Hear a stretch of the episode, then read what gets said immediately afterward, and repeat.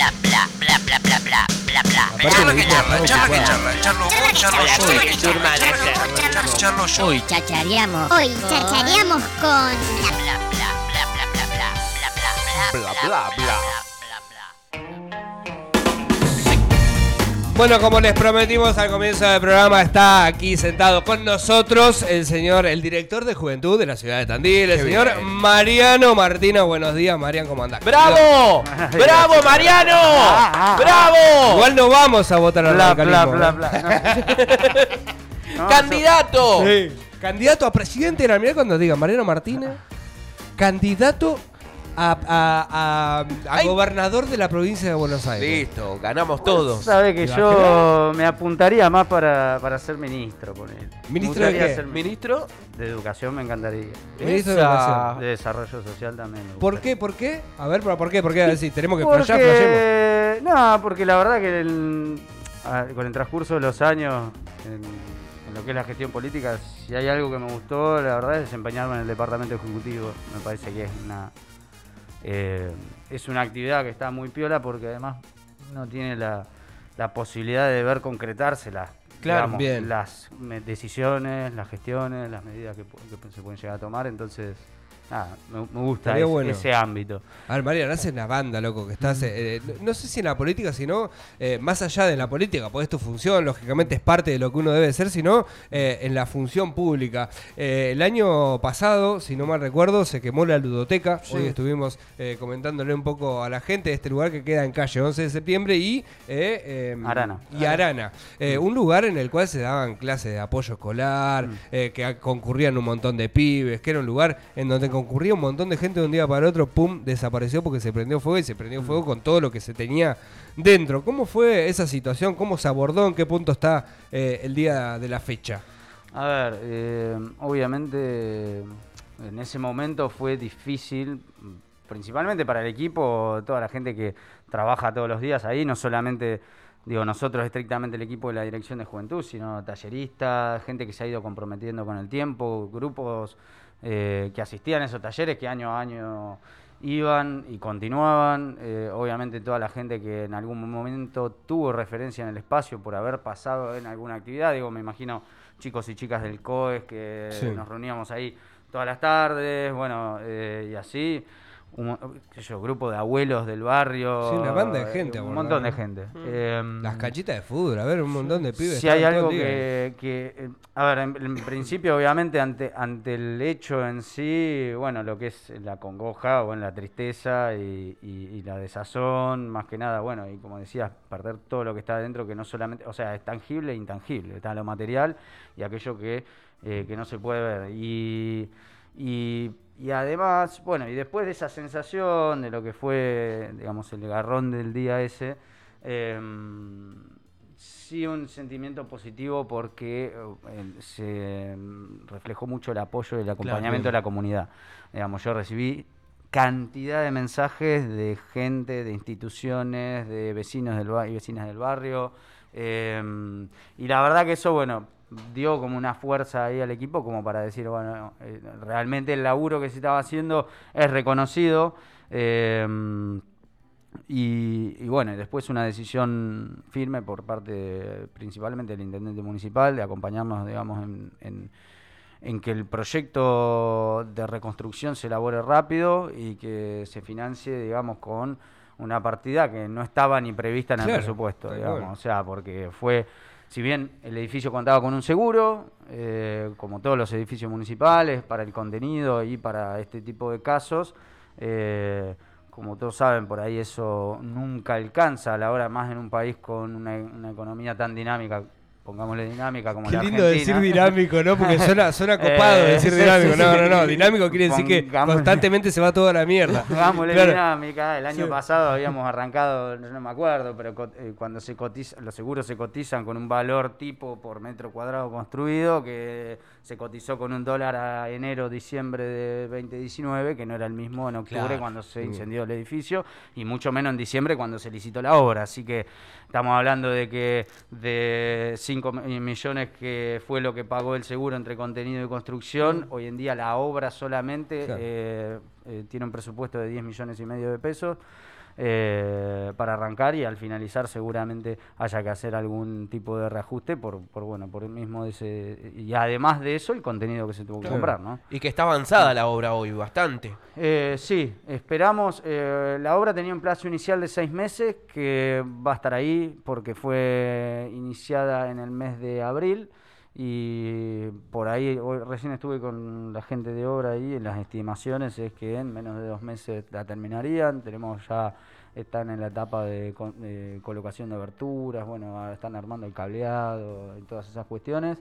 Eh, va a contar con dos espacios, básicamente, una oficina que va a estar más pensada en su momento, no sé quiénes conocían el lugar, era una sucesión de cuartitos, sí. porque era una, un edificio Era heredado la- del La casa chorizo. Era, era como, claro, Claro. lo- los conventillos de antes, que Claro. te ibas metiendo por puertas, pero por afuera, digamos. Sí. Exacto, Eh. era exactamente eso. Así que ahora es un espacio distinto, se piensa un espacio de oficina amplio, grande, donde todos vamos a compartir, digamos, eh, co- con, lo que se estila hoy en día, esto del coworking y demás.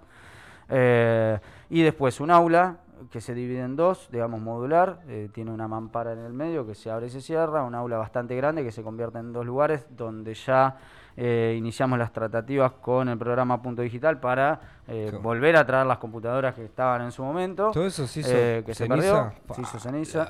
Eh, así que bueno, ya está ahí el acompañamiento del de la jefatura de gabinete de, de Nación para volver a mandarnos el aula digital para, eh, para el nuevo edificio. Che, eh, recién Marian hablabas un poco de lo que es el COES. El COES es la organización eh, de estudiantes de secundaria. eh, y esto está eh, íntimamente relacionado con la organización de la farándula. El otro día leíamos aquí en, la, en, el espacio a pura cháchara el tema de la realización de la, de la farándula, lo cual no nos parece un detalle menor porque en el contexto, lógicamente, del COVID y de cómo venimos y demás, eh, anunciarlo eh, me parece algo eh, muy copado, ¿no? Que los pibes, digamos, a, ver, si nosotros tenemos que analizar la, la vida de los estudiantes de secundaria en estos últimos dos años, ha sido una porquería. Sí. ¿Por qué? Porque hoy estábamos anunciando que volvían los viajes egresados, porque no han podido hacer las actividades, el egreso, eh, un montón de cosas que los pibes después de tantos años necesitan y que ven como objetivo en el quinto año.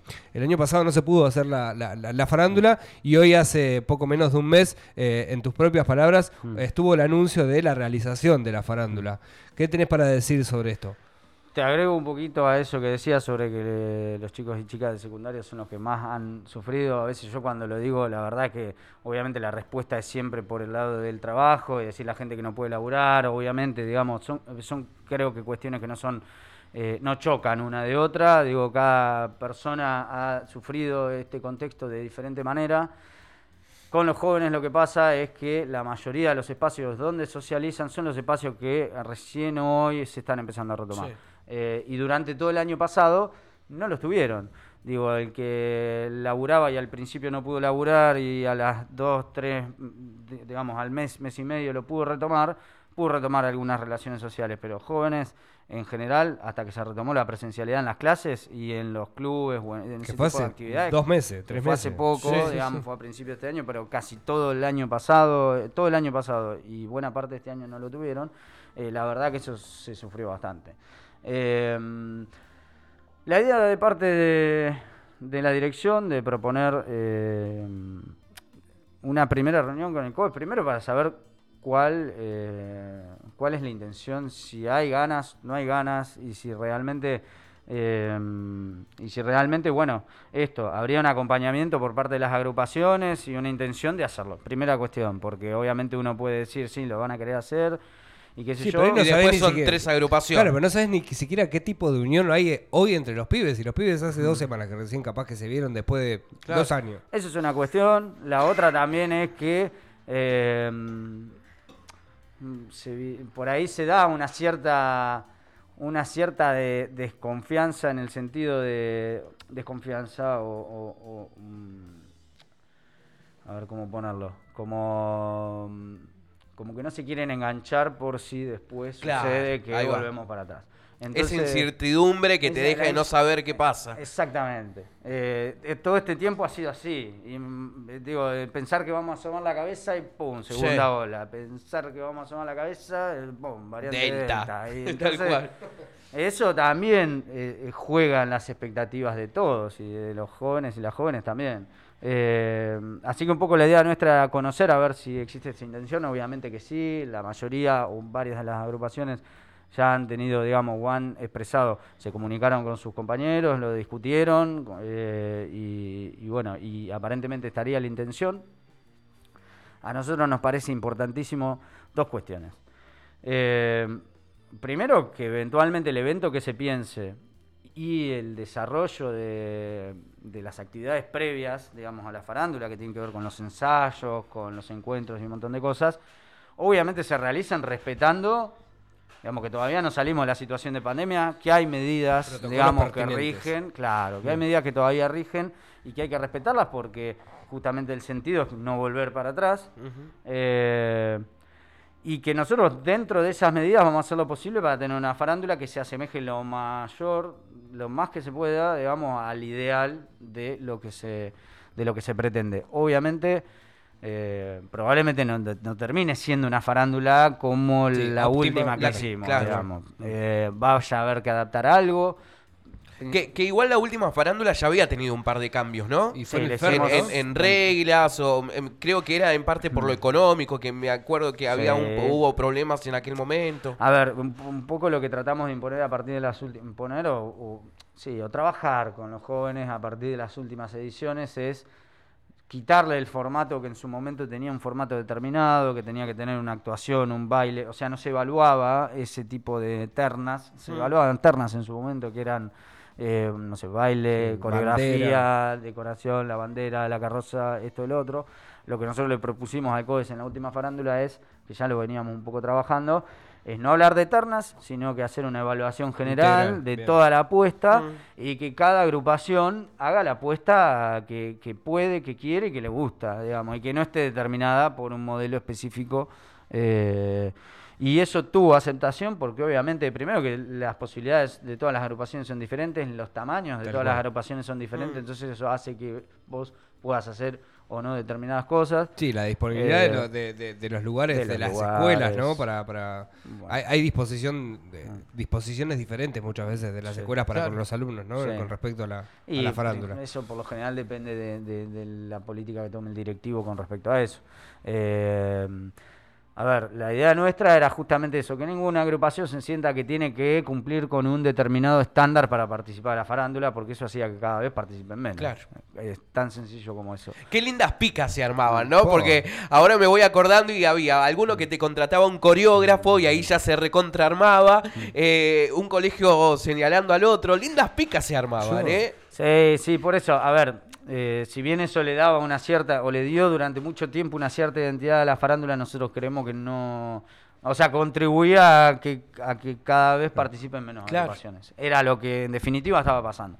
Más allá de que por ahí ese día es todo alegría y realmente es, es un hecho positivo que la mayoría de la gente siempre realza, eh, eh, pocos se- y pocas se han detenido a pensar en, eh, bueno, si participan 1000, 1200 pibes, hay 2000 que no están participando, más o Mm. menos. Entonces, eh, un poco la idea era apuntar a eso, digamos, generar una farándula un poco más inclusiva a partir de, de, bueno, de, de romper esos moldes. Eh, eso se dio la última vez en Ferro. Lo de Ferro por ahí tenía más que ver con darle eh, un espacio acorde para verlo. Digo, la calle, no- si bien está bueno y, y, eh, y se hereda esto de hacerlo en la calle del momento en que las carrozas desfilaban y la farándula era algo menos estático y más, eh, digamos, que se desarrollaba en la calle. eh, le- la realidad es que la calle nos limita un montón porque Mm. tiene un tamaño, un ancho acotado y vos tenés, hoy en la última farándula tenías 10.000 personas.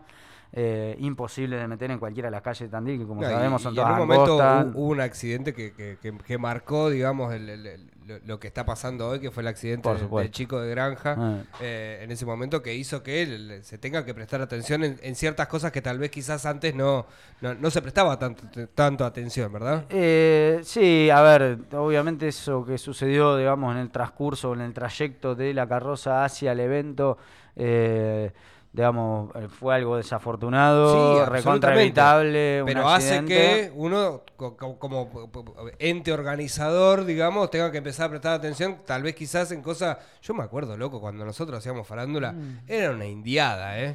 Era una indiada, pero en serio, ¿eh? O sea, avenida. eh, Cambiaron los tiempos. Y Cambiaron. claro, y hoy, hoy, hoy hay otros resguardos, porque hay otras, otras maneras de llevar las cosas en las cuales. Como municipio, como, como, Ah. como director de juventud, tenés que enroscarte en, en ciertas cosas que tal vez quizás antes se pasaban por, por- por- por- por- o sea, se- no sé, se entendía que iban a suceder de otra manera. Sí, sí, la- la- lo cierto es que el evento fue tomando también una dimensión que, bueno, eh, y una importancia en, en- en la idiosincrasia de la ciudad y demás que, que hace que, bueno, que uno trate de mejorar, obviamente, y de, de- de- de las cosas, accidentes o errores que suceden. Eh, digamos, a partir de eso tratar de mejorar, como esto que les digo, digo, en un momento nos encontramos con que había 10 agrupaciones de 20 que participaban antes y dijimos, che, muchachos, bueno, paremos la pelota eh, y veamos de, de qué manera volvemos un poco al, al origen de esto, que es la fiesta de todos y todas los estudiantes. Eh, así que bueno, eso también va a condicionar un poco lo que pasa este año porque, bueno, no vamos a poder tener 10.000 personas en un lugar. Así Claro. que probablemente tengamos que pensar en un evento subdividido en, en algunos días Ah, o en, o en turnos dentro del mismo día. Eh, quilombito importante. va a ser, digamos, desde la Picnic de la primavera no. picnic de la primavera no.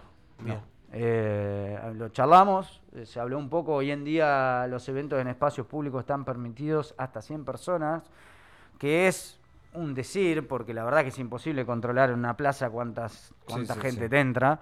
Eh, y, y bueno, un poco la decisión que se tomó es eh, no generar un evento central, sí, bueno, que quien quiere ir a la plaza, salir, disfrutar claro. del día, que lo haga como siempre se hizo. Nosotros siempre que organizamos el picnic decimos lo mismo. No es que el Estado organiza el picnic de la primavera, sino que lo que hace es hacer una apuesta para acompañar algo que se da por iniciativa propia de la gente. Entonces, eh, en este caso lo que no vamos a hacer es un evento central que, eh, digamos, que tienda a concentrar gente porque hoy en día no se puede y no, no se recomienda. Eh, así que, en ese caso, no. Marian, ¿fechas tentativas de, de farándula? Lo estamos pensando para noviembre. eh, hay un fin de semana largo en noviembre que por ahí jugaría. Eh, la realidad es que probablemente tratemos de que quede por fuera del ciclo lectivo o lo más fuera del ciclo lectivo posible, porque si hay algo que buscamos es que el evento en sí y la organización previa no interfiera, digamos, en lo que los cuidados y los protocolos que las escuelas vienen sosteniendo con mucho esfuerzo para garantizar la presencialidad. Entonces no sirve de nada que la escuela se cuiden, bueno, si bien ahora lo de las burbujas está un poco en transición, y Sí. en, en etapa de cambio, eh, no está bueno que, que- que se dé toda una situación de cuidado dentro de la institución edu- educativa y que después en un ensayo o lo que sea, eh, eso vaya a parar al diablo y después terminemos eh, teniendo... ah, No es la intención, así que estamos buscando la manera de, bueno, de, de compatibilizar eh, lo que hoy en día se da en las instituciones educativas con el- la planificación que se haga para la farándula. Bueno, Marian, eh, llegamos al momento de tensión de la nota porque Uh, ahora ya está. Listo. Sara. Terminó todo. nosotros somos un público como yo sé que a vos te gusta mucho el rock, eh, la gente de esta radio escucha mucho rock. Ay, anoche Eh, te nombraron acá también. Nosotros somos una somos una, una radio que lógicamente creo que una de las pocas eh, que hay en la ciudad de Tandil que se dedica mucho eh, a la cultura musical Made in Tandil, al rock Made in Tandil, Al trap. al trap también. Eh, ¿vos El nuevo escuchás la radio no? El nuevo rock. Sí, la radio, sí, sí, sí, sí, sí. ¿Qué onda el rock a rock? Uh, se En lo dijo. momento. Eh, A ver, em, la idea... Se me desmaya acá en vivo, ¿eh? No, no, no, no. A ver, eh, obviamente que la idea es de, de a poco ir retomando la agenda, la agenda cultural que tiene Tandil, eh, todos los eventos, digamos, relacionados a, a la cultura de Tandil y el rock a rock también entra dentro de eso. Em, apuntamos al verano, a principios del año que viene, como alguna fecha, y, y yo en mi ideal, obviamente esto también, eh, el Rock a Rock lo organizamos en conjunto con Cultura, y no está bueno que yo por Sí, sí, mi sí, parte sí. hable de eh, una idea, pero como para decir algo, ya que me preguntas, eh, digamos, en mi ideal, eh, la- para- yo veo el Roca como la vuelta a ese tipo de eventos, o, o- o buscaría, digo, que sea el hito que marque, Ah, el volver un poco a ganar el espacio público con evento masivo, estoy haciendo comillas, sí, ¿no? sí, Para la gente que nos, nos ve del otro lado. Eh, digamos, lo ideal sería poder volver con algo de ese tipo, ¿no? Eh, la verdad que se extraña un montón. A mí, bueno, ustedes saben, digo, han, vivido el rock a la par. Sí. Eh, la verdad que es algo que me encanta, creo que eh, tiene una identidad, una fuerza y, y como evento es algo hermoso de ver e incluso hermoso de trabajar 15 horas seguidas, Tal 3 cual. días seguidos, no me molesta, la verdad que está bárbaro. eh, y estamos esperando y trabajando que todo eso vuelva, pero bueno, al, al- al- al oyente, a las oyentes y a, y a- y a los y las rockeres, paciencia, porque obviamente esto es, es un proceso que se da de a poco. Ahora el fútbol va a abrir la puerta un poco, creo yo, para Una que, cosa decantará la otra y para y- que y de a será. poquito se pueda ir dando. Obviamente todo esto sostenido en mm, una campaña de vacunación que viene, digamos, avanzando Sí. y que claramente se nota, digamos, en, en los números de, de internaciones. eh, eh, no hay que, ¿cómo se dice? Eh, no hay que apurar la mecha. Presionar, tampoco. sí, de una, de una. No hay que apurar la mecha, digo, si estuvimos dos años guardados, eh, tener esa paciencia de tres o cuatro meses quizá para Tal que cual. llegue el verano y estemos un poco mejor en todos los sentidos, eh, creo que vamos a tener la posibilidad de volver más temprano que tarde a disfrutar de esas cosas. Mariano Martina eh, estuvo una pura cháchara, la verdad que un verdadero gusto. eh, yo siempre lo digo y, eh, y lo repito, eh, porque la verdad viste que soy de pocas pulgas, o sea, a mí me, me- me- tiene muy sin cuidado. Estos son los pibes que dentro de este gobierno que muchas veces criticamos, porque son el gobierno que, que- que está, que está de turno y que están en este momento gobernando, este es uno de los pibes que labura y labura un montón. eh, Por la ciudad de Tandil, él está como director de, de juventud y la verdad es que cada vez que tuve la, la- la posibilidad de interactuar y de ver eh, todo lo que, lo que realiza, este pibe labura. Lástima que no está en ninguna lista para votarlo. Pero. Claro. eh, No, Uno sí, de sí, los- sí, estoy Ah, en la ¿sí? lista. está. Ah, ¿está? Estoy en la Sí. lista, en el consejo Por escolar. eso, te- claro, Ay, te- se termina tu, En la lugar en, Ay, dirección de juventud bien, bien. o cómo es. A ver, eh, uno... No te vayas, Mariano, de ahí. No, no, No, ¿Qué no, estás no, pensando? bueno, uno se propone ¿Quién te llevó a hacer eso? Se propone con intenciones, obviamente, de, de- de ocupar los espacios.